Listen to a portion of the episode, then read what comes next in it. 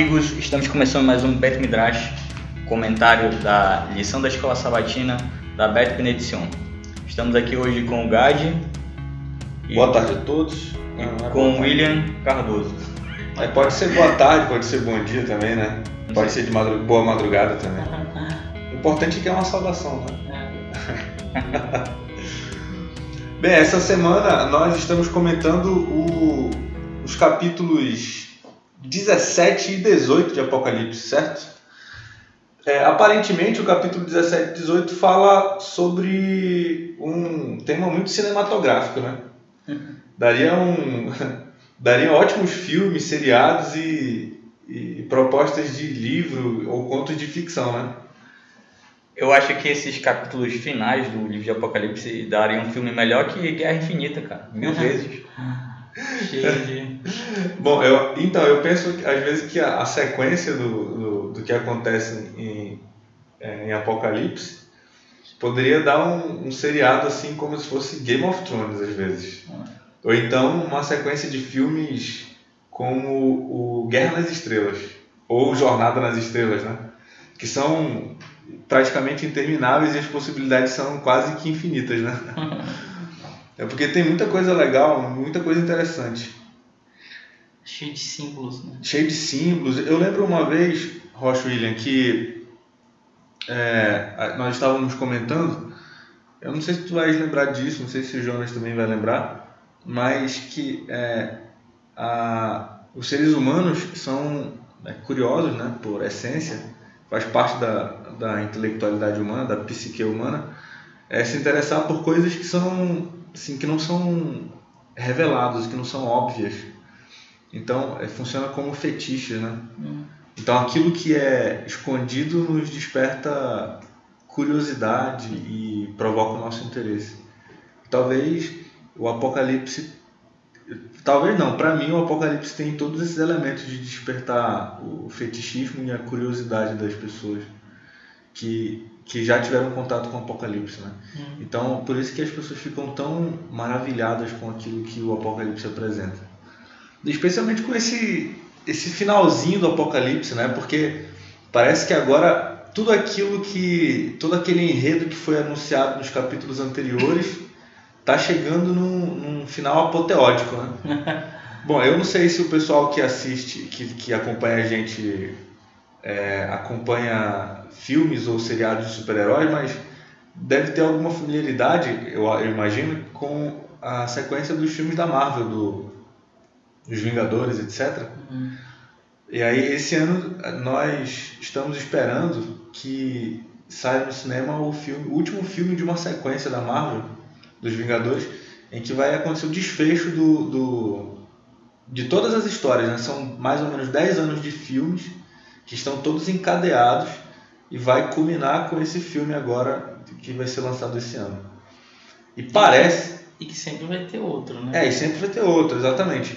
E parece, se a gente for mal comparando, né? É, guardadas as devidas proporções, obviamente, nós estamos agora chegando num. É como se fosse um penúltimo, um antepenúltimo capítulo do, da história do Apocalipse, né? Uhum. É. Então, é como se fosse uma uma ideia que o Apocalipse está se encaminhando para o final e aí daqui a pouco ele acaba, mas ele acaba teoricamente, né? Porque sim. o Apocalipse, mas depois vem outras histórias. Sim, sim. E eu queria fazer aqui uma introdução à, à lição propriamente dita, que no capítulo 16 nós temos ali uma no final do capítulo 16 um terremoto, a, é lançada a sétima taça sobre a terra, existe um terremoto trovões, saraivada, Babilônia destruída e se encerra ali um, uma sequência. E logo em seguida vem o capítulo 17. Gosto de a gente entender a questão da estrutura, né, de do livro e tal, de como que a gente chegou até aqui. Eu sempre faço em quase todas os, as, as lições. Então, pegando o teu, o teu link aí. No capítulo 16, João ele desvendou completamente a mensagem do rolo selado do cordeiro, como a gente já falou. É no capítulo 16 que ele fecha aquele que começou lá no capítulo 4 e 5. Né? E agora então ele volta sobre três temas, na verdade, Jonas. Então ele vai expandir três temas daquilo que já foi encerrado, que, de toda a história, né? que acabou no capítulo 16. E esses três temas que ele já tinha introduzido antes são, primeiro, a queda da Babilônia, que é o que aparece no capítulo 16, né? a batalha final para destruir o mal, que também aparece ali na sétima taça, e, por fim, a Nova Jerusalém, a Nova Jerusalém. Esses são os três temas que vão a partir do capítulo 17 até o capítulo 22, né? que ele vai discorrer, ele vai expandir.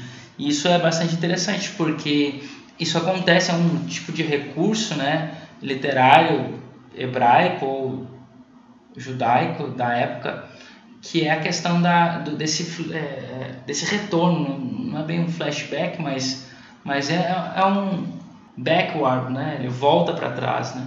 Como, como a gente vê isso, por exemplo, no livro de Gênesis. Gênesis do capítulo 1, a gente tem toda a criação. Mas aí no Gênesis do capítulo 2, que até no passado foi um questionamento, que eram fontes literárias diferentes, porque o capítulo 2 de Gênesis é um relato diferente do capítulo 1, mas na verdade o que, que o escritor está fazendo? No capítulo 1 ele descreve toda a criação. No capítulo 2 ele retrocede, peraí, e vou expandir um assunto, que é o assunto da criação do ser humano. Então ele expande sobre aquilo ali. E aí ele vai falar sobre a criação do homem, a criação da mulher e tal, e todo o processo ali. Então a mesma coisa que acontece aqui, ele falou toda a história. Agora ele volta, que eu vou voltar aqui num assunto que não ficou bem, é, bem explicado, o que é importante se falar mais sobre ele, se expandir sobre ele, que é a questão da sexta, da sexta taça.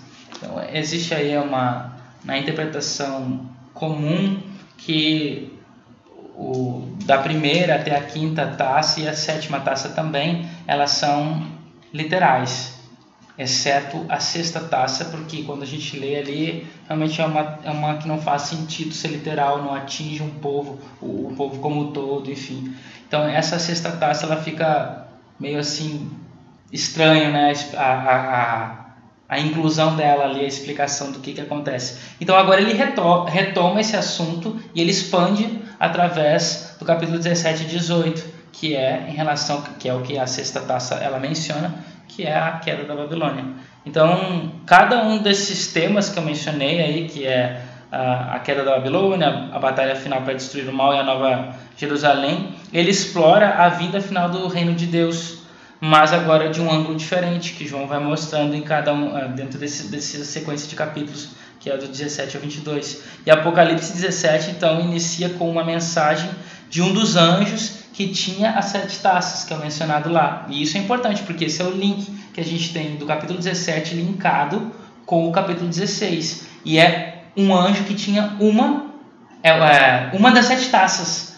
Então significa que é um dos seis anjos, sete, desculpa, sete anjos que tinha uma taça. E por que não o anjo da sexta taça? E aí eu vou pegar aqui o que a gente estava falando nos bastidores, que eu não tinha pensado nisso, mas gostei do que o Gade colocou, que é a questão do... Toda vez que o João Paulinho fala isso, né, e toda vez que a gente tem a, a, a, a sexta coisa, né? O sexto item. É, é, o sexto item. No sexto selo, abriu um interlúdio para falar sobre os 144 mil. Né? A, a sexta, sexta trombeta, o interlúdio se abre de novo. E aí agora nós temos outra sequência, a última sequência de setes, que é as sete taças. E no sexto, opa, abre agora o interlúdio de novo. É uma, uma ideia para falar sobre ele, que é a, a Babilônia. O que acontece lá, né? os rios que são secados e a cidade que está sobre esses rios. E é assim que começa, a mulher em cima das águas. Então essa ideia está linkada. Então, ou seja, este capítulo está ligado então com o capítulo 16 e por isso o capítulo 17 é na verdade uma continuação, o tipo de um zoom sobre a sexta taça, que é a única taça que não é uma praga e também não é literal. É essa é a interpretação. É, não, não, não, não existe um castigo propriamente. Né, Exatamente. Né, não, tipo, um terremoto, é. sangue, como é. O único castigo seria o secamento das, das águas mas isso não é uma coisa que envolve a humanidade como um todo, né? Parece que envolve somente a, a Babilônia ali, né? A, a mulher, a meretriz, né? então que é uma instituição em si, né, um poder. Então nessa visão então agora de capítulo 17, João ele mistura várias palavras e imagens de passagens do Tanar sobre a queda da antiga Babilônia, também sobre a queda de Tiro e sobre a queda de Edom. Ou seja, o mundo do tempo do fim é formado por uma humanidade em plena rebelião contra Deus, como aqueles reinos antigos que estavam em plena é, rebelião contra Deus. Agora então ele expande sobre isso aí. E isso é, também não é limitado, não é uma coisa limitada ao passado ou ao futuro, a ideia do que ele está mencionando aqui mas é o, o quadro de, da condição humana de toda a história. Porque, e, porque a humanidade ela foi, ela é e ela será, na verdade ela será e sempre continuará a ser desse jeito, a menos que alguém intervenha, no caso alguém de, de bem supremo, né, possa intervir e erradicar essa contínua multiplicação do mal no mundo, que é o que está sendo mencionado desde o começo de Apocalipse. É, a, o desenvolvimento do mal, a ampliação do mal, o quanto que o mal tem, tem poder sobre os filhos de Deus, sobre o mundo em si. E agora então, se a ideia é, sempre foi assim, desde a entrada do pecado. Assim é também hoje, e assim será. E assim sempre continuará sendo, exceto se alguém de bem supremo erradicar isso, parar isso. E é então que é o que aparece no capítulo 17. Aquele que vem acabar com esse problema definitivamente. Então, e se Deus, que é o criador de tudo, o único que pode ter controle de tudo o que há, não tomar uma atitude, nós então, nós também nós sucumbiremos por nossa própria conta. E sem esperança de que nada aconteça se, isso, se nós sucumbirmos né, por nós mesmos. E é por isso que o Criador então ele intervém, porque ele não quer que esse seja o nosso destino. Então, o Apocalipse 17 é a visão sobre o fim dos poderes que multiplicam o mal e conduzem todos e tudo a rebelar-se contra o Criador. Aquele que um dia reinou por usurpação, agora em Apocalipse 17, chegou ao seu fim. Como diz o ditado, né? Um dia é da caça, outro dia é do caçador. E agora é a vez do caçador, né? que é o que acontece no capítulo 17. Nesse momento é o momento da, da vingança do povo de Deus. Né? Deus vinga o seu é. povo. Interessante agora, falando sobre o capítulo 17, ele traz muitas figuras, muitos personagens que algumas pessoas têm dificuldade para para representá-los, o que eles significam, né? Qual o significado dos personagens que estão em Apocalipse 17?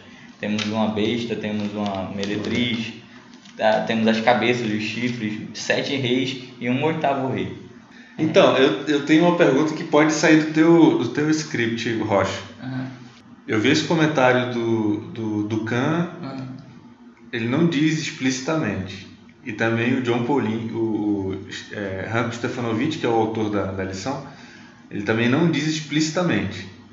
Mas é uma interpretação que é, é parece que está subliminar e é assim, às vezes, pelo menos quando a gente chega na, na, na sexta, no sexto dia, né, na, na sexta, na quinta ou na sexta-feira, na lição de adultos, parece que isso fica meio que óbvio, mas não é dito assim abertamente.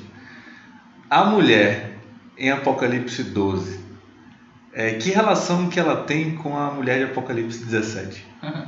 Elas são a mesma pessoa? Elas são a mesma mulher? Poxa, elas são mulheres diferentes. Isso é uma. Isso é. Como é que é? Como é que se diz? Eu não queria que fosse uma pergunta capciosa. capciosa. Né? É capciosa, né? Mas, ah, isso aí é difícil responder, porque sim, são interpretações, né?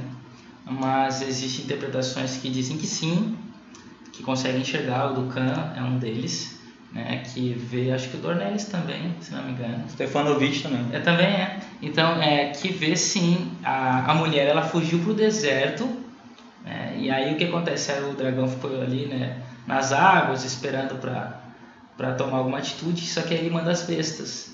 E aí as bestas é como se corromper, na história, como se fosse uma história, né? Então as bestas corromperam a mulher e ela então se tornou uma prostituta, né? Porque através da corrupção dela, ela se, é, se profana com outros deuses. É igual a Jerusalém, né? Jerusalém é chamado de, de prostituta, né? Prostituta. É, inclusive, não sou, agora o livro de Jeremias que fala, né? Jeremias. É Jeremias, né?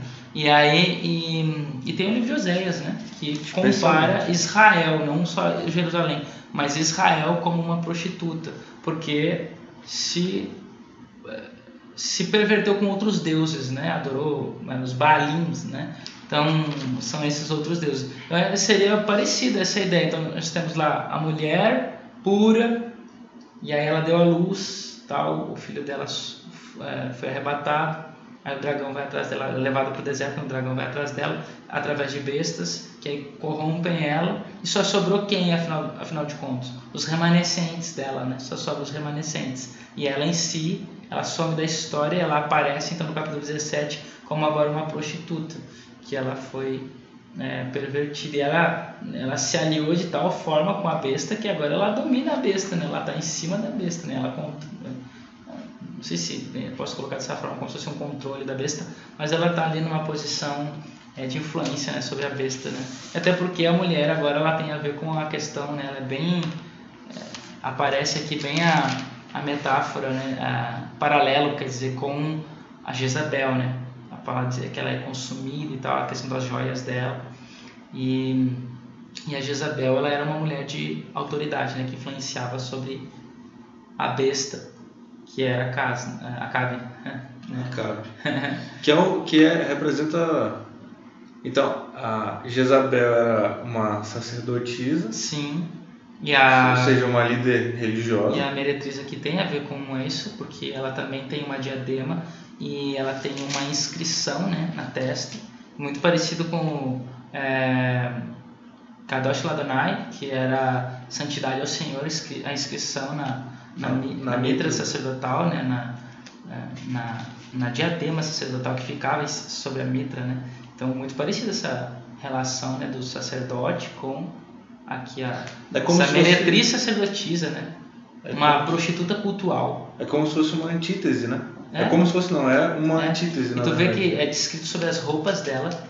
E quando a gente vai na, é, aqui na, na, na, em Êxodo, por exemplo, né, falando da descrição da roupa sacerdotal, também tinha a questão do escarlate, não bem esse termo é utilizado, mas tinha a questão do azul, da púrpura, né, o nome púrpura, né, o é púrpura, o carmesim, né, então é, é muito parecido aqui as ideias das, das roupas, ela também tem uma roupa, né, é só um detalhe, só curiosidade, que é em relação a essa roupa, porque a palavra escarlate, essa mesma palavra, que nem lembro qual agora o nome em grego, é, que aparece aqui para descrever a meretriz, ela também aparece para descrever Yeshua, porque Yeshua foi colocado sobre ele um manto escarlate Ah, na, na, na crucifixão. né? Então, é, não sei se pode fazer essa relação, é Yeshua usou um manto nesse mesmo termo, né, escarlate, e agora a meretriz também usa escarlate, parecendo-se com ele, mas não é, entendeu? A posição dele. E o sacerdote, enfim. Interessante. Mas sim, deixa eu só eh, colocar aqui um ponto interessante aqui para nós, para os ouvintes, assim, a gente só entender como é que é estruturado o, o livro de Apocalipse. Quem leu o livro de Apocalipse, desculpa, o capítulo 17 de Apocalipse, se, quem leu o capítulo 17 de Apo- Apocalipse consegue talvez perceber isso, que o, o capítulo 17 ele é dividido em três partes bem distintas. A primeira parte, que é a mensagem do anjo, a segunda parte, que é a visão que o anjo dá a João, e a terceira parte, bem típico até do que acontece em Daniel 9, que é a explicação da visão. Então a gente tem essas três partes. Então, por exemplo, é, a mensagem, que é os versos 1 e 2, a visão, que é os versos 3 a 6, e a explicação, que é a maior parte, que é dos versos 7 até o 18. Então, essa é a estrutura. É interessante a gente ver isso, né? Destacar isso na nossa mente para a gente entender bem o que está acontecendo. E aí a gente tem que entender os símbolos né, que aparecem aí. Primeiro, a mensagem é a mensagem da meretriz sobre as águas. O julgamento, na verdade, né? O julgamento da meretriz sobre as águas. Esse é o ponto importante. Lembra que o julgamento a gente começou desde lá do capítulo 11, versículo 19. O julgamento que já está é, estava acontecendo. E agora é o fechamento desse julgamento. Aí é, a segunda parte, que aí vem então a, a visão que ele vê uma mulher, ele descrever todos os detalhes da mulher, os nomes, mãe de, de muitas meretrizes, a mulher também, as joias que ela usa, a roupa que a gente acabou de falar. Aí ela está sobre uma besta, tá? ela está no deserto também, é, está sobre uma besta. E essa besta com as mesmas descrições da besta do mar, que emerge do mar em Apocalipse 13, né? até chifres, é, ela é escarlate, que é uma parecido com, com o dragão, né? do capítulo 12. Também ela tem sete cabeças e tem aí nomes de blasfêmias também. Mas basicamente é isso, bem. Então, é, eu, eu queria comentar aqui, de repente você pode expandir a, esse comentário. É porque em, em Apocalipse 16, é, quando. Só um pouquinho, Apocalipse 16, verso, é, verso 13, diz que. Diz assim: Eu vi sair da boca do dragão, da boca da besta e da boca do falso profeta, ou seja, a trindade que faz oposição hum. à trindade que nós consideramos como verdadeira, né? Então, existe uma trindade verdadeira e uma contrafação da trindade verdadeira. Sim. É, então, da boca dessa trindade falsa saíram os espíritos. É a descrição do que, de uma parte do que acontece na sexta praga, né? Então, diz assim, ó, é, seguindo. Eles são os espíritos de demônios, operadores de sinais, e se dirigem aos reis do mundo inteiro com o fim de ajuntá-los para a peleja do grande dia do Deus Todo-Poderoso. Aí, mais lá na frente, no capítulo 17, diz que é, essa mulher, né, do capítulo 17, está sentada sobre uma besta, que nós entendemos né, que a, a, o animal ele tem um caráter político uhum. na profecia. Uhum. Em outras palavras, esses três espíritos imundos do capítulo que é descrito no capítulo 16 são a mesma coisa da, da mulher do capítulo 17.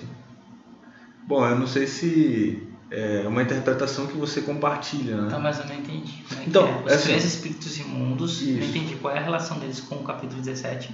Então, os três espíritos imundos saem ao encontro dos reis da terra. Uhum. Certo? Uhum. E no capítulo 17, a meretriz está assentada sobre os reis da ah, terra. Entendi. Entende? Então, os três espíritos imundos, que é uma interpretação, inclusive, que é descrita na semana anterior, na lição que nós discutimos lá, discutimos uhum. a, a, as, as pragas. Né? Sim. Então, os espíritos imundos são responsáveis pelo, é, pelo catolicismo romano, é, é, pelo espiritismo, é, paganismo uhum. e pelo protestantismo é, corrupto. Né? tá. Exato. Então, se você prestar atenção, é uma representação de todas as religiosidades que existem Sim, na Terra, né? Entendo, é, isso mesmo. É, essa é uma, uma interpretação, né? Mas assim, é, é, isso que dá a entender até quando a gente estudar ali, chegar na besta, o que, que é a besta, eu queria até mencionar isso depois, que é uma, uma visão embora ela tenha um paralelo com Apocalipse 13, mas tem um outro detalhe aqui sobre quem é essa besta. Mas, mas de fato tem a ver com isso, que é a incorporação de todos os as enganações, né, de todas as contrafações que existem na Terra, religiosas e de outras formas também. Mas agora a gente tem a grande propaganda satânica desde o princípio o slogan satânico, né, desde o princípio, é a imortalidade da alma. Sereis como Deus, né? não morrereis, sereis como Deus. Esse é o primeiro, é a maior contrafação. Segundo, segundo engano satânico, e que ele continua até hoje, né? é a questão de, então, de uma falsa verdade, que é a questão de uma anti-Torá. Tudo aquilo que a Torá, que é, pelo menos os, a, a parte mais importante da Torá que a gente vai ter os, os mandamentos, os dez mandamentos, a gente já falou sobre isso, a gente já viu lá a arca do testemunho, né, que é aberta. Então é questão da, de contrafazer esses mandamentos, especialmente a primeira tábua que tem a ver com Deus, como a gente já mencionou também, que a besta ela vai destruindo um por um. E em especial o mandamento que mais tem a ver com a ideia do Criador, que é a questão do Shabat. E assim, a gente tem a questão né, do protestantismo apostatado que em si ele perpetua, ele propaga né, uma, uma verdade que a gente entende que não é da Torá. Porque, ah, não, a Torá é, é a dispensação da lei, e a gente vive na dispensação da graça, enfim. E, e aí a terceira, que é a questão de usurpar o lugar de Deus, né? Que é se colocar no lugar de Deus através de, do sistema né, católico romano que, que usurpa o lugar de Deus, como aceita perdão de pecados, enfim, essas coisas.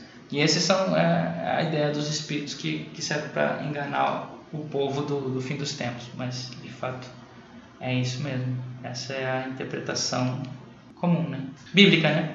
Pelo menos mais então, é, é, possível. É, uma inquietação que eu, que eu tenho há, há muito tempo é, e você agora acabou é, sanando.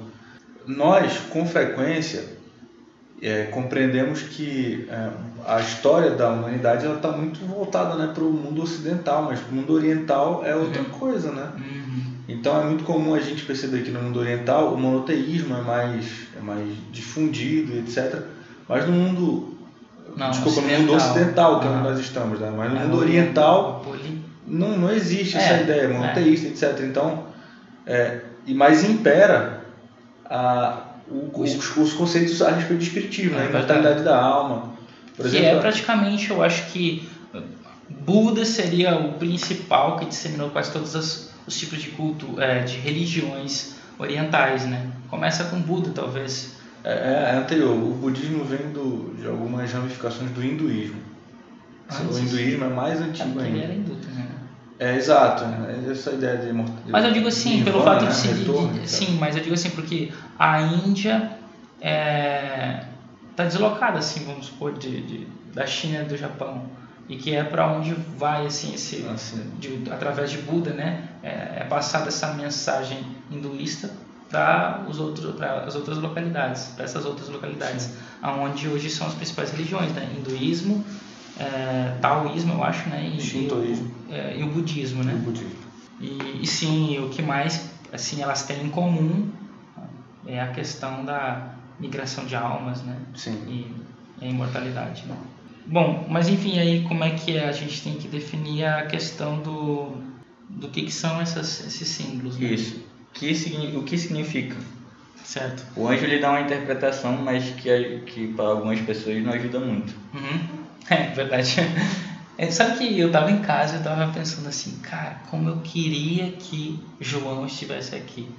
Porque eu estava é um capítulo difícil de a gente entender. Acho que todo mundo que lê ali. É o mais polêmico? É, bom, sabe que tem um, é, um autor chamado F.F. Bruce e ele fala que a, o espinho, na, na, o espinho aí da, da, na carne, sei lá, da, o espinho da interpretação da Bíblia na, no Novo Testamento é a questão da data da crucificação de, de Yeshua qual foi a data de fato que, que tem uns é diferente no, no, nos evangelhos, né? Entre os sinóticos e o evangelho de João.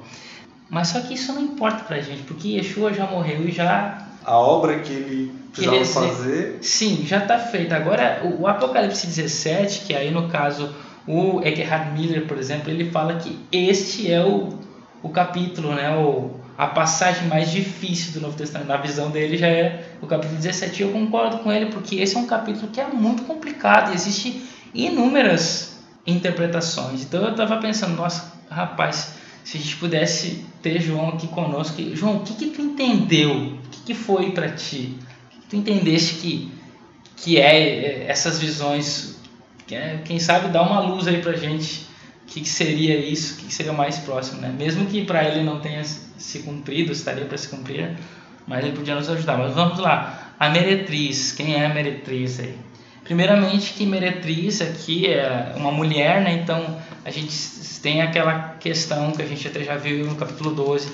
Uma mulher é uma metáfora, a gente já falou agora há pouco, do relacionamento de Deus com o homem. A gente tem isso, por exemplo, no livro de Cantares é, o Salomão como uma figura de Deus e a Sulamita lá como uma figura de Israel. Então é uma declaração de amor né, de Deus para Israel. Isso aparece dentro da liturgia do Shabat na sinagoga, enfim, do Kabbalah Shabat. Mas a gente tem uma mulher que não é qualquer mulher, ela é uma mulher adulta, que ela é uma meretriz, né, uma prostituta.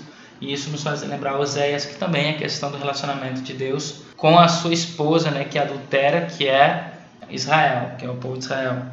E a questão da antítese, né, que tu falaste aí, da Apocalipse 12, essa aqui seria uma, uma mulher que é uma antítese daquela anterior, né? E a figura de Jezabel também, que é lembrada essa mulher, pelos termos ali, ser uma meretriz, ser uma sacerdotisa, é, as joias, e ela é devorada no final, né? Igual a Jezabel foi por, por cães. A questão da roupa de um sacerdote, que, é, que aparece aqui, utilizar essas menções, né? O título na testa, e a questão do nome dela, que é Babilônia. Isso é importante, porque Babilônia a gente tem que ter em mente dois pelo menos dois capítulos da Bíblia.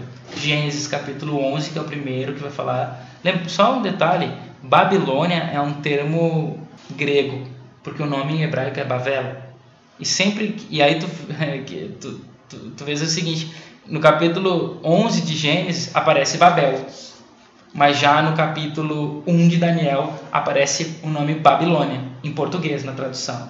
Mas em hebraico, no capítulo 11 de Gênesis, é Bavel, em hebraico no capítulo 1 de Daniel, é Babel. E toda vez que menciona Babilônia, Babel, é sempre Babel, porque esse é o nome. Então, ou seja, a Babilônia do cap... ou a Babel do capítulo 11 é a mesma Babilônia do capítulo 1 de Daniel. E a, Babel... a Babilônia do capítulo 1 de Daniel é a mesma Babel do capítulo 11 de Gênesis. Entende? É a mesma coisa. Só porque alguém pode pensar, ah, mas Babel e Babilônia embora os termos são semelhantes, mas é, tem a ver com a mesma coisa, mas sim, sim, tem. É porque um é um nome grego, é, é como se fosse uma transliteração do grego, né? E o outro é um nome hebraico mesmo, né? A transliteração do, direto do hebraico, Babel. E o que, que significa Babel? É uma boa pergunta, né? Porque Babel, para o hebraico, tem a ver com...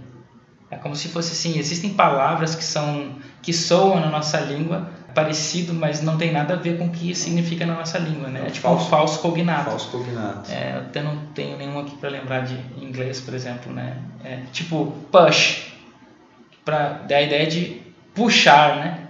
Mas na verdade é o contrário, né? Empurrar, né?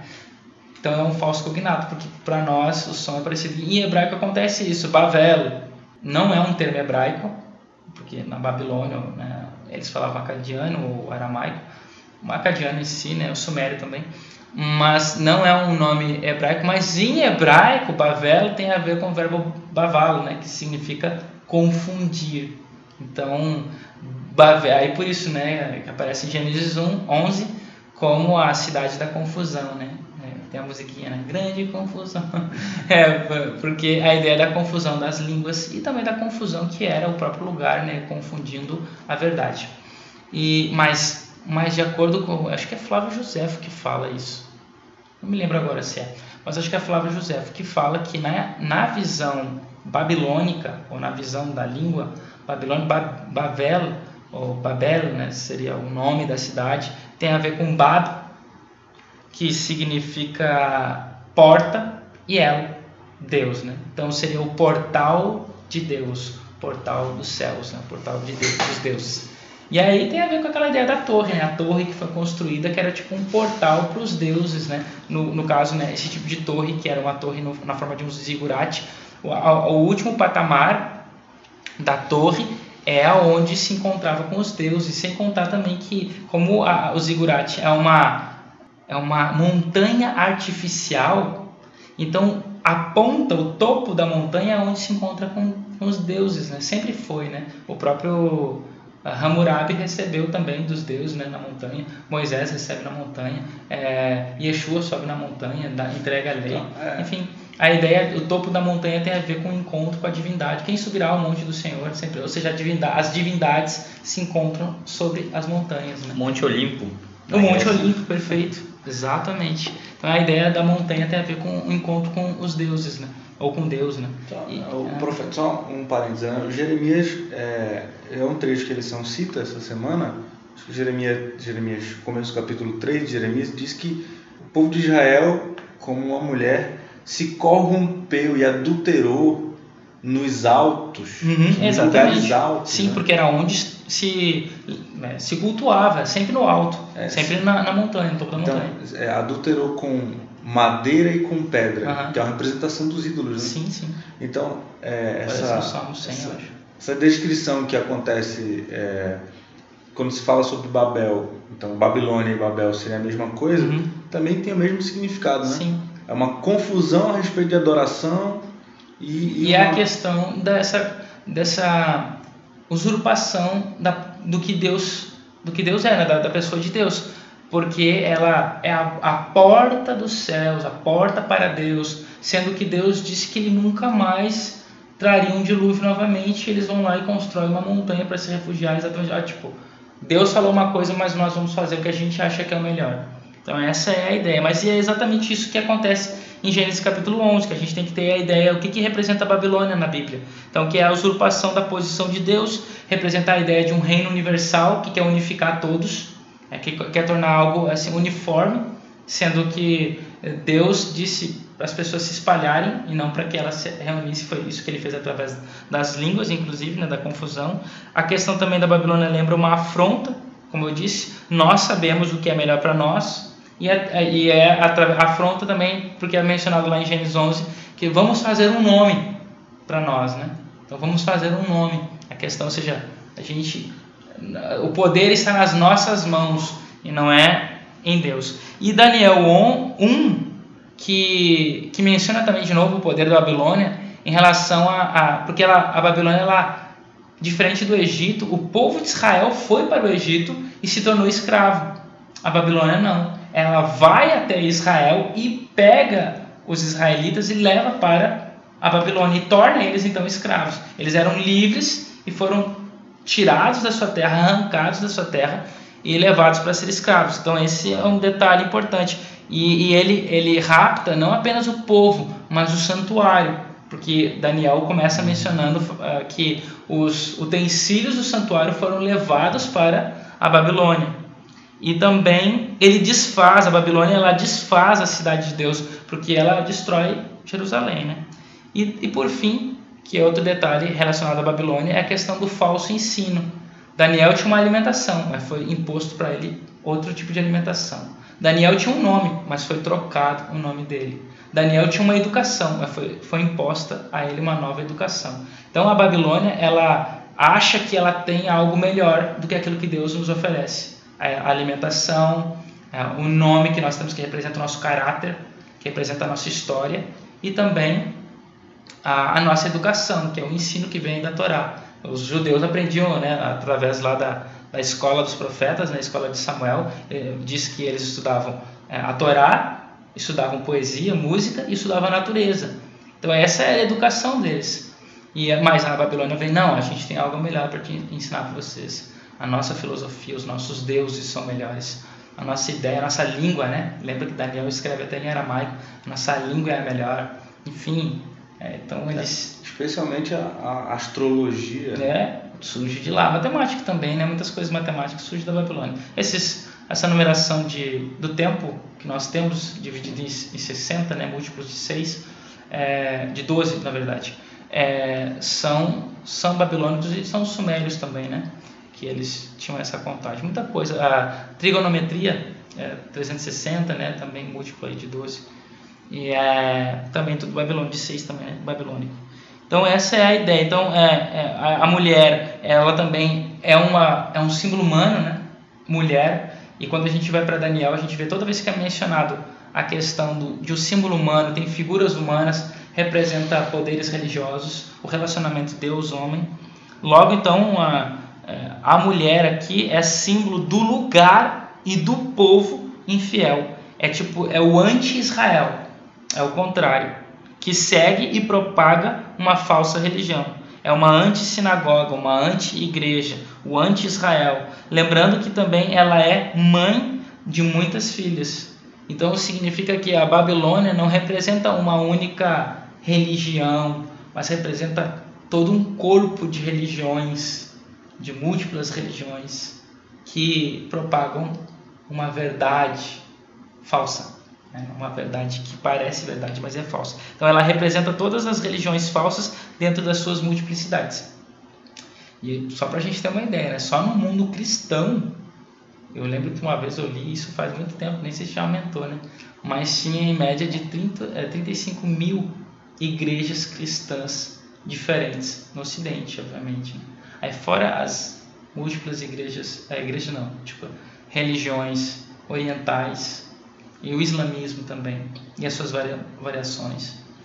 E então você vê que é, essa falsidade que existe nessas multiplicidade de religiões, qual é a igreja certa? Essa é a grande pergunta, né? A igreja certa a gente encontra através do estudo da Bíblia. É a Bíblia, né, que nos ensina. Não são pastores, não são padres, não são sheiks, sei lá, são rabinos. É a Torá que é nosso padrão, né? É ela que é a verdade. E a gente tem que buscar por nós mesmos encontrar uma igreja ou uma instituição, né, uma sinagoga, que seja, que fale o que, o que é a verdade, né? que, que é, de fato, estar em conformidade com o que as escrituras nos, nos orientam. Né? Esse é o primeiro símbolo. Aí o segundo símbolo, que é o mais complexo, é a besta. Porque dentro da história ali da, da explicação que o anjo faz, que é a última parte da mensagem, é a explicação, tu vê que ele, ele tu vês que ele ele fala assim, ó. Ele começa falando da besta e depois ele fala da da mulher. E o capítulo começa falando da mulher e depois fala da besta. Então é como se a gente tivesse, lembra do, do quiasma, né? Uhum. Então a gente tem mulher, besta e termina com mulher. O capítulo. Ou seja, o centro de tudo, o foco de tudo ali, o cerne, está na besta, que é o, o meio ali, né? E especialmente aqueles reis lá que aparecem, né? Então, que é o desfecho final da história ali. Então, a besta, primeiramente, a besta é muito semelhante à besta de Apocalipse 13. Então, a gente tem a mulher, que é semelhante à, à mulher de Apocalipse, Apocalipse 12, e a besta que é semelhante à besta que surge do mar de Apocalipse 13. E ela tem as mesmas características, sete características, sete cabeças, dez chifres, e ela tem blasfêmias, a questão do escarlate que lembra o dragão que era vermelho, embora não é a mesma palavra, mas a, cor é semelhante, né? a ideia da cor é semelhante. E Apocalipse 13, quem é a besta lá? Recapitulando, a besta é um poder religioso controlado pelo dragão. Lembra que a gente viu isso, né? ela, ela que quem é semelhante à besta é a grande pergunta, né? Igual a questão do Miguel, uma contrafação. Agora, no entanto, a gente tem um detalhe diferente aqui, que é essa besta e aí que começam as múltiplas interpretações que a gente tem, infinitas aqui, quase não, não são infinitas, mas são muitas interpretações. Então, a besta ela parece ser o próprio Satã, Satã aqui no no Apocalipse 17. Então ele é o próprio Satã que controla tudo, não apenas a política, mas os poderes políticos, mas também a religião. É como se, lembra do aquele filme Avatar, Avatar. Aí, aí no, no filme Avatar, eles montam em cima de um animal, é, com o cabelo deles eles Sim. Eles se conectam. conectam com o animal e aí ele fala lá, né? Você se torna uma, como se fosse uma simbiose, né? Você se torna uma coisa só. que você pensar, o animal pensa. que você faz, é, quiser né, agir, o animal faz por você. Então você se torna um só. E essa mais ou menos é a ideia, pegando essa figura aqui, da mulher e da besta. Porque eles estão conectados, embora são, são dois seres, mas eles estão entrelaçados aqui, a mulher e a besta, porque o dragão controla a mulher, mas a mulher controla o dragão, e, o dragão controla o poder político, e a mulher controla o poder político, e o poder político também tem a ver com a mulher, então está tudo entrelaçado, muito bem conectado. É um único poder só, é simbiótico aqui. Né? Então, é, é, parece que essa besta representa o próprio Satã aqui, mas todas as coisas estão interligadas com ele, estão é, somadas nele agora. O poder religioso, o poder político, todos os poderes possíveis estão aqui agora. E a gente tem a questão que vai ser mencionada em relação à besta. A besta ela era, não é e ela virá do abismo E essa palavra abismo, ela aparece, é uma palavra-chave dentro do livro de Apocalipse, porque ela aparece sete vezes no livro de Apocalipse, no decorrer do livro de Apocalipse. E quase, no caso, né, no livro de Apocalipse, todas as vezes que ela aparece, ela está de alguma forma relacionada com Satanás. E dentro das escrituras, no Novo Testamento também, quando essa palavra aparece, também parece, a maioria das vezes, frequentemente, está relacionada com Satanás. E especialmente no capítulo 20 de Apocalipse, que vai falar que o dragão foi aprisionado no abismo. Satã é aprisionado no abismo. Então, o que dá a entender aqui que essa besta que era, que não é e que virá do abismo, quem é que vai vir do abismo? Satanás, quando ele deixar de ser aprisionado. Então, dá a entender que essa besta aqui é o próprio Satã aqui, mas que é o controlador, né? o que tem o domínio sobre os poderes políticos, sobre os poderes religiosos, sobre todas as forças terrestres. Né? E é aqui, na verdade, né, para o tremer dos ossos de Maquiavel, é a, o retorno da união igreja e Estado. Né? Novamente, a gente vai ter aqui o Estado se une com a igreja, só que de uma forma tremenda que nunca foi vista sobre a terra. É o que, é o que dá a entender aqui. Então, nós temos nessa, nessa união aqui, é, no caso da besta, desculpa, né? nessa questão da besta, a gente tem a menção das suas sete cabeças e também da besta, que ela tem dez chifres. E o que, que representa isso? Eu vou dizer aqui que isso não é uma interpretação assim institucional. É, é, não é uma interpretação assim fixa, né? Porque a gente não tem como definir ao certo o que, que Apocalipse 17 está se tratando, mas essa é uma interpretação possível e é baseada aqui no caso, né, a minha interpretação aqui que eu vou passar aqui é baseada em Eckhard Miller, muita coisa, e um pouco aqui do Ducan e um pouco aqui da minha cabeça também. E tu, tu pode é, é, fazer aquela referência que tu fizeste nos bastidores a respeito da interpretação é, historicista e futurista ah, a sim. respeito de Apocalipse 17? Tá, só é, isso até não, não isso vale para toda a profecia apocalíptica, que a gente tem tem tá, tem tem mais de três, mas eu vou colocar aqui três interpretações mais comuns é, de profecia apocalíptica. A primeira interpretação é a interpretação preterista. O que, que ela faz? Ela pega toda a profecia e joga para o passado tudo isso já aconteceu, tudo isso está relacionado no passado. Essa interpretação foi muito usada pela Igreja Católica para fugir, na época da Inquisição, é, da Reforma, na verdade, foi para fugir é, da, das acusações protestantes de que eles, de que a Igreja Católica era besta e tal, e que a Igreja Católica tava, estava fazendo, né, com a Inquisição, com martírio, enfim. E aí então jogava tudo para o passado. E aí tem a ver com muitas coisas, tem a ver com o antigo Epifânio, ah, isso já aconteceu, é naquela época. A igreja, ao contrário, é a pedra, lá de Daniel, né? representa o reino de Deus, enfim. Mas nós temos uma segunda interpretação, que é a interpretação futurista, que é o contrário, joga tudo para o futuro. Também foi uma interpretação elaborada pela Igreja Católica na época da Reforma, por alguns padres, e também para jogar para o futuro. Não, isso aí ainda vai, pra, vai acontecer. E aí surgiu até, eh, e é interessante que isso é até usado ainda hoje, né? que surgiu até por causa do preconceito eh, da igreja medieval em relação ao judaísmo, surgiu até essa ideia de jogar para o futuro, não, é o anticristo é um judeu que vai vir no futuro e que vai... E tem até um filme que, que fala sobre isso, né? É o...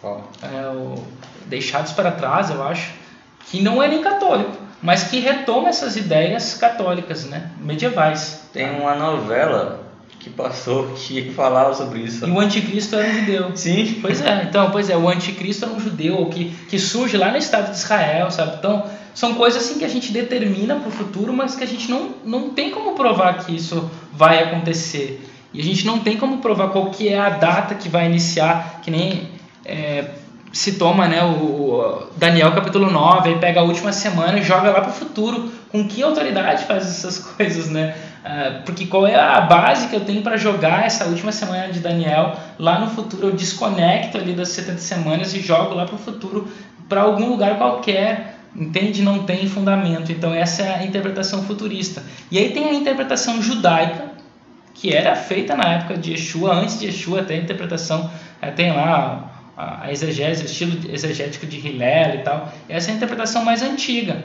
E essa é a interpretação que a gente costuma seguir aqui, que é chamada a interpretação historicista. O que é a interpretação historicista? Você compara a profecia com a história. Então, muita dessa interpretação ela, ela é um pouco até limitada em relação à profecia apocalíptica, e principalmente aqui Apocalipse 17, porque a gente depende da história para poder interpretar. Esse é o grande detalhe. A profecia está falando de coisas do futuro, mas a gente precisa que esse futuro se torne passado para que a gente entenda o que, que ela significa. Porque a interpretação historicista ela depende da história. Então eu não posso dizer que os reis ali representam papas específicos, porque isso tem a ver com a coisa do futuro. Eu estou é, determinismo. Eu não posso determinar a profecia. Essa é uma interpretação básica judaica que somente um texto inspirado, somente um inspirado pode interpretar o inspirado. E se eu, que não sou inspirado, não posso determinar sobre o inspirado. Então eu preciso de outros textos que façam a, a que desvendem o mistério do texto. Você não pode interpretar uma profecia que ainda não aconteceu. Não, não tem. Então, tudo que a gente fala aqui sobre Apocalipse 17, porque não aconteceu ainda, e todas as interpretações que existem, elas são relativas porque a gente não tem como determinar se estamos de fato corretos. São possibilidades, baseado no, no curso que a gente está tendo da história e do, que, do desfecho que pode ainda acontecer. E, do que já está acontecendo de, de algumas ideias que a gente já tem do passado, a gente joga para o futuro tentando entender. Mas podemos estar errado. E essa aqui é uma das grandes é, é, posições que a gente deve, deve, devemos ter em relação à profecia aqui é, que ainda não aconteceu, que nós podemos estar errados. A gente tem que ter é, em mente que nós podemos mudar de opinião e que a gente porque pode ser diferente do que a gente está pensando. O que passou é, o que virá pode ser. É, bom, como a gente estava falando sobre o Armagedon, né? É, vamos só um comentário aqui para você continuar na, na, na sua comentação, que é, né? Que é o Gerhard Miller para ler ali. É.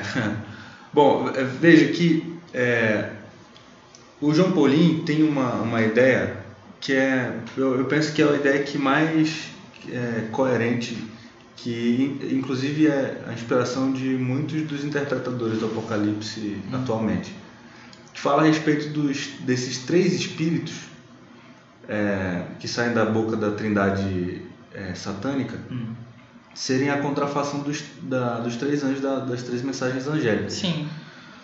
É, então, e são. Então, exato. Porque assim como os mensageiros anjos têm uma mensagem para o mundo, eles também têm uma mensagem para o mundo. Exato. é essa mensagem falsificada. Né? E aí, é, o espírito de profecia, é, o, o livro Eventos Finais e o livro Grande Conflito, Sim. propõem que as três mensagens angélicas é, começaram a ser pregadas de 1840 em diante. E então, por contrafações, nós vamos observar que é, os três espíritos é, imundos estão atuando também a partir desse mesmo período. Em outras palavras, é, tudo que a gente está vivendo de 1840 para cá corresponde ao Armagedon certo? Que é essa ideia do, do, do uma guerra espiritual. Exato, do conflito entre a verdade, a verdade e o erro. É, então, a verdade e as, as provocações de, de, de, enganação que existem a respeito de religião estão acontecendo desde esse período até agora. Isso acontece muito na nossa mente, né? Exato. Então, é, né, nesse sentido, então, a gente está aqui é, falando a respeito de um negócio que é, está acontecendo e está virando passado, né? Uhum. É, mas tem muita coisa ainda que está para Sim, exato. né? É, que então. a gente não entende. Mas então, só qual que seria a interpretação assim, é, uma interpretação possível aqui, né? Sim. né? Foi essa a ideia que a gente parou. É, primeiro, cabeça. Vamos ver o que, que, são essas cabeças aí.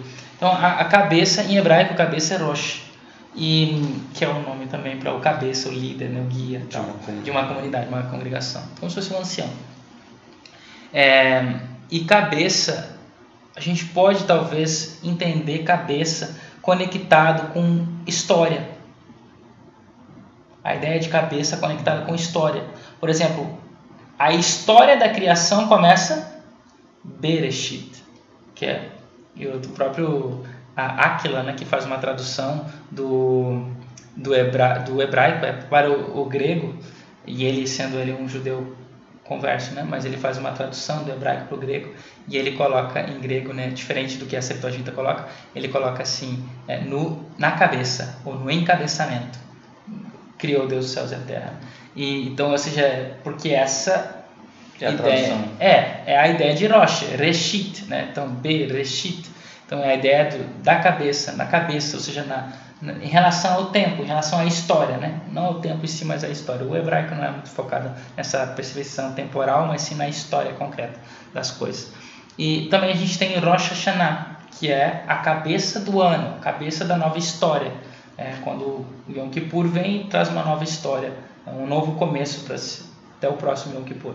Então, nós temos também a cabeça de ouro de Daniel 2, porque é o início da história ali pra, na perspectiva de, de Daniel, né? o início da história do mal ali, na, na história de Daniel, né? por causa do...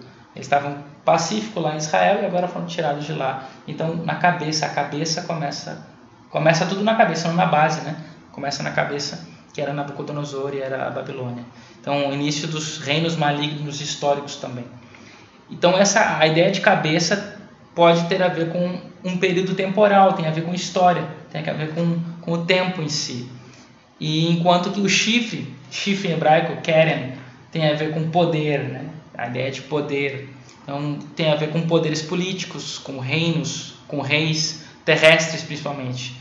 Daniel, por exemplo, ele é, os chifres lá é mencionado em relação a reinos inferiores que compõem o mundo todo. Os chifres da besta né, representavam reinos inferiores à besta que, do, que representavam o mundo todo daquela época, ou visto daquela época.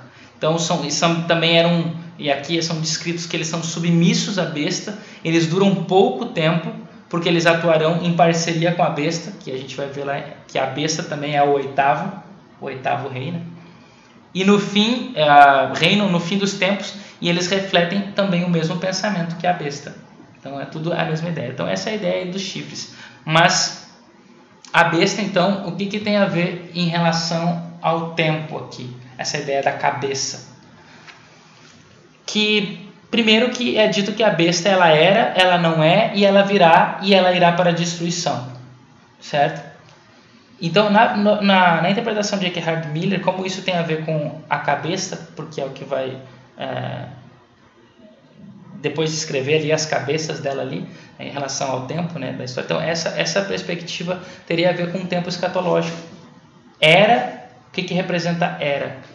Representa a, o período aí das sete, do, é, das sete cabeças que a gente uhum. pode ver como esses reinos e tal, que a, a besta controlou no decorrer da história. Que, era, que eram inimigos do povo de Israel, não do povo de Deus. Exatamente. Não, desde o princípio até o final. É a atuação de Satanás em toda a história, desde Adão até a vinda de ah, Yeshua. Isso é o que ela era. Aí depois ah, seria a era histórica, né? Depois sim. vem a era escatológica. Ela não é. O que, que ela não é? É o período então do milênio, que vai descrever no capítulo 20 tá? Ela não é. É o, é o período em que ela não é, é o milênio. Depois ela, ah, ela, ela virá, né? Então é quando Satanás por um volta. breve período, né? Por um breve período ele vai para a destruição, porque é o período então que a nova Jerusalém ela vem descendo e destrói por fim, por completo, é, Satanás e todos os seus seguidores, né? Que é o, o, toda a população que, que vai ser ressuscitada no final dos tempos. E essa é uma interpretação, entende? Ela é diferente, mas ela é muito interessante, faz sentido porque eh, ela conecta os próximos capítulos, entende? E para mim eu, eu gostei, eu gosto dessa interpretação, porque assim ela não, ela conecta o capítulo 18 vai estar conectado com a ideia do julgamento da Babilônia o capítulo 19, que é a vinda ali de Yeshua, e o capítulo 20, que está conectado de novo aqui com essa questão do abismo. Entende? Então eles estão. E, e aí a Nova Jerusalém, ou seja, está tudo encadeado nessa perspectiva. na minha visão, né? Mas, mas ela é uma interpretação possível. Então, essa seria a ideia ali dos, do, do tempo. Então, ou seja, a besta era é o poder na história humana. Não é, é a prisão um milênio. Virado abismo é após o milênio. E a destruição é a eliminação final do mal. E as cabeças representam esse processo da história. São as cabeças que são montes e que também são sete reis. É isso, né? É, nesse sentido, o rei, ele não é uma, um indivíduo, né? Ele representa, um, na verdade, um império. Um império. Ou poderes, né? Sim. Na história. Então, são, é, então só reformular aqui. Sim. São cabeças que são colinas, que são reis. É isso aí. E é, então, isso é um processo histórico que, tem a, que está dentro do era, não é, virá e destruir, será destruído. Então, o que, que são os cinco que caíram? Porque aí a gente tem N interpretações. Uns falam que esses cinco começam lá com o Egito, depois a Síria, a Babilônia, Medo-Pérsia, Grécia, eh, Roma, Pagã, Papal tal. Aí alguns metem França, outros colocam Estados Unidos, também que é a interpretação do professor Dornelles, e acho que outros também aí. Então, a- aí a gente tem essas várias i- i- interpretações aí, é, mas eu vou dizer assim, a minha interpretação. Quem são esses cinco? Por onde começa? Pelo Egito, pela Babilônia? Por qual que começa? Não interessa. Essa é a minha interpretação. Não interessa, porque eles já caíram.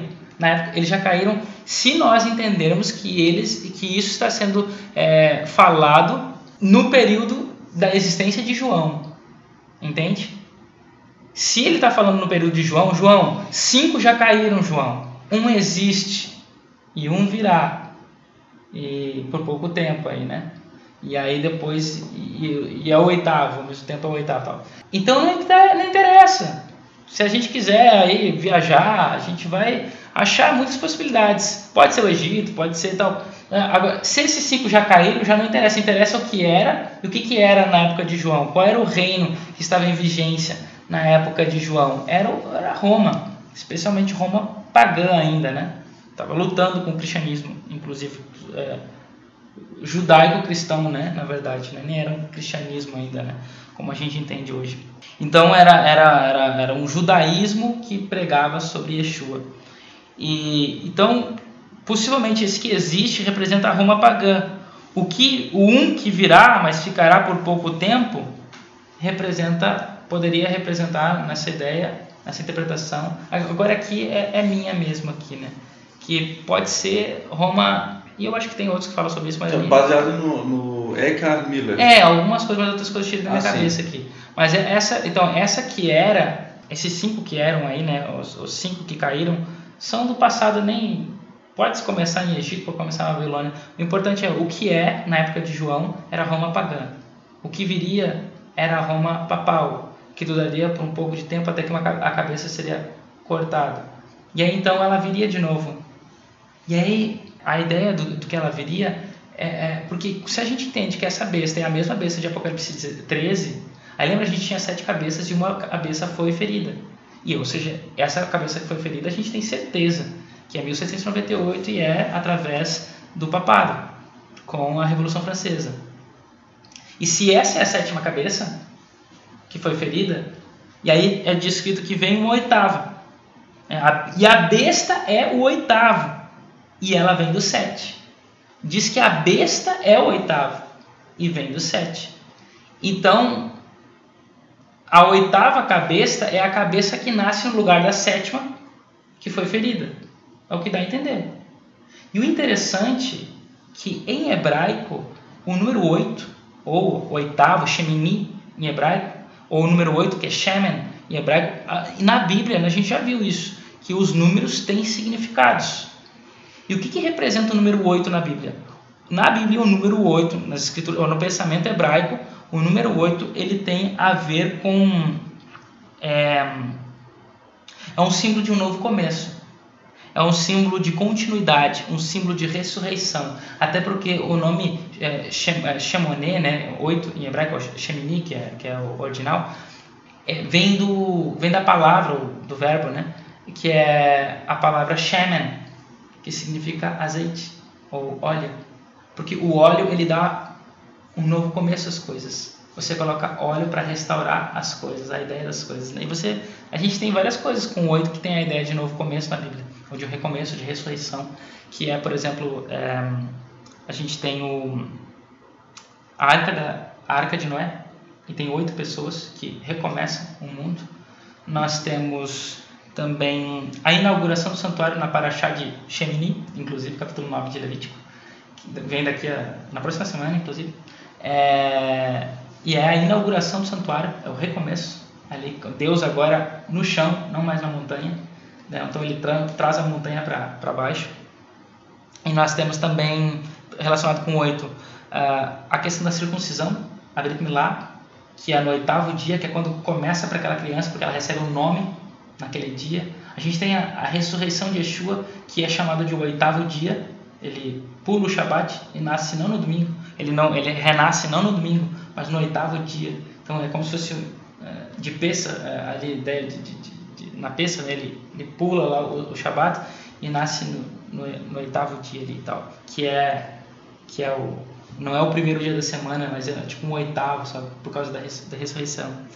E a gente tem também o oitavo dia de Sukkot, que é o Shemini Atzeret, que é uma extensão, a ideia também aqui do, do, do da ressurreição, da ressurreição, a ideia da, do novo começo, né, para a nação, depois de ter lido o livro da Torá. E a gente também tem o oitavo milênio, que dentro da história, até mesmo da interpretação de João aqui, que é o único livro que fala sobre isso, nós temos seis milênios de pecado, um milênio de sabático, que é o milênio que o, o Satã está preso e os santos estão celebrando no céu, o Shabat é, milenial, e aí depois começa o oitavo milênio, que é o milênio infinito. E é por isso que o número 8 ele tem. Se tu, de, se tu deitares o número 8, não é coincidentemente, isso é, é que os árabes trouxeram, né? Então, é. É, não, foi, os números não, indoráveis. Foi proposital. Então. Exatamente, porque lembrando que o hebraico e o árabe são línguas correlacionadas, correlatas, né?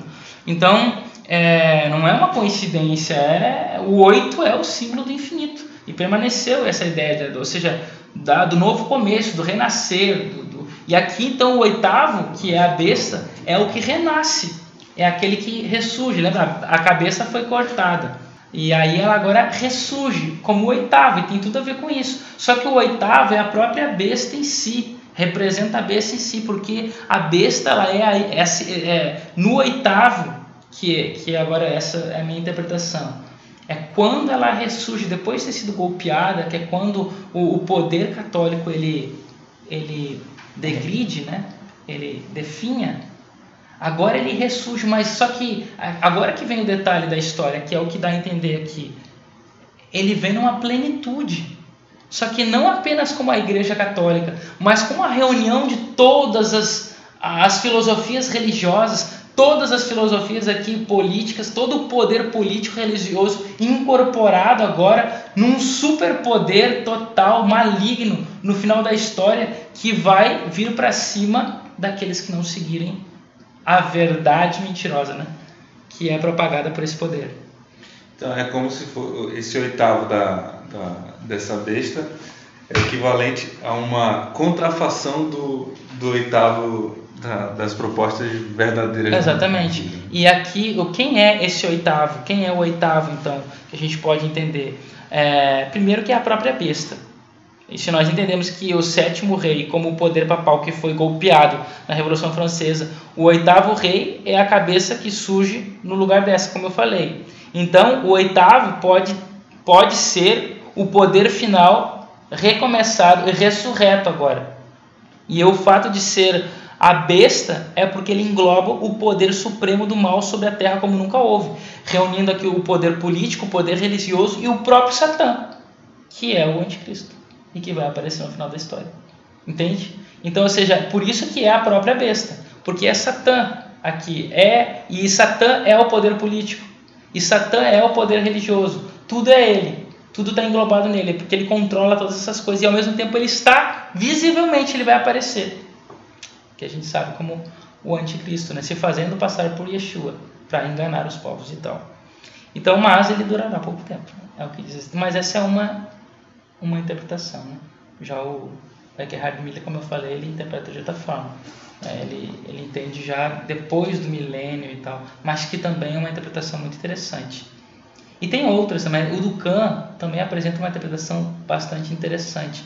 Ele pega um, uma questão literária, ele divide em quatro ali, não tem como explicar isso agora aqui, por causa do tempo também, porque é bem difícil de, de falar sem mostrar a questão dos pontos ali, mas é muito interessante.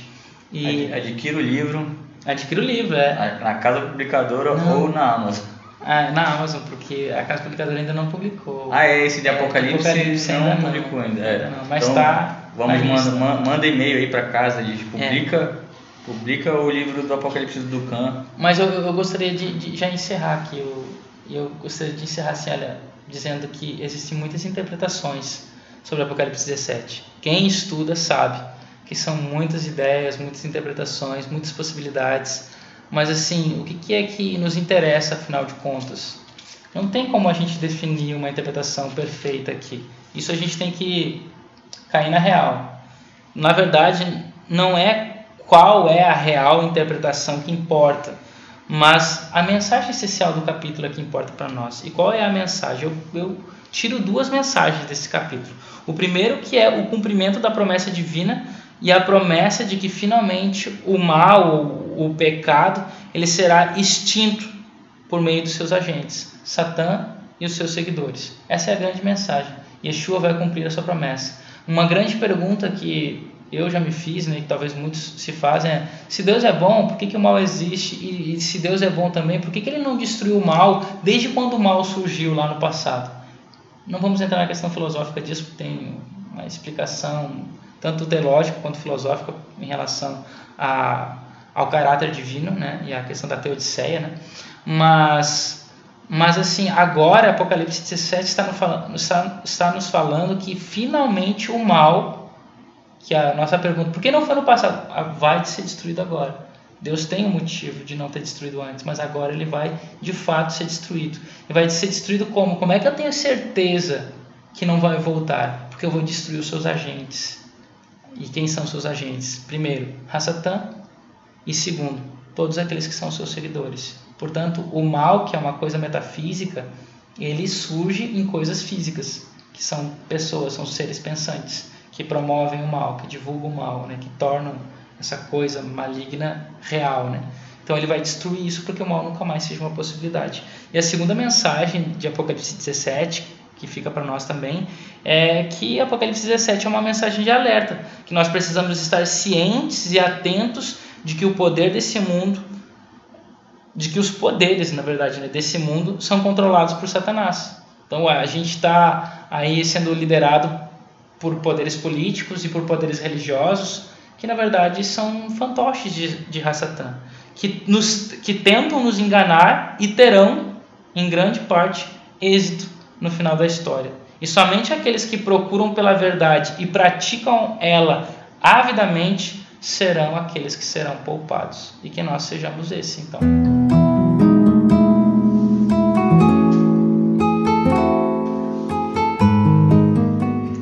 Amigos, chegamos ao fim de mais um podcast Peito Midrash. Se inscreva nas nossas redes sociais, no Facebook, Instagram e Twitter. E acompanhe nosso canal no YouTube, Beto Benedito Manaus. Nós também recomendamos alguns livros para leitura que nós citamos aqui no podcast. São eles Segredos do Apocalipse, de Jacques Ducan, A Revelação de Jesus Cristo, de Ranko Stefanovic, As Profecias do Tempo do Fim, de Hans Larondelli e também o artigo aqui de Eckhard Miller, A Besta do Apocalipse 17, uma sugestão. Fiquem ligados no próximo podcast, nos sigam nas redes sociais, mandem para a gente os seus comentários se vocês estão gostando e se alguém tem alguma dúvida, manda também uma mensagem pelo Facebook ou pelo Instagram. Nós recomendamos também o podcast do Orochi William Cardoso, o nome é A Torá e Eu. Você pode encontrar o podcast no SoundCloud.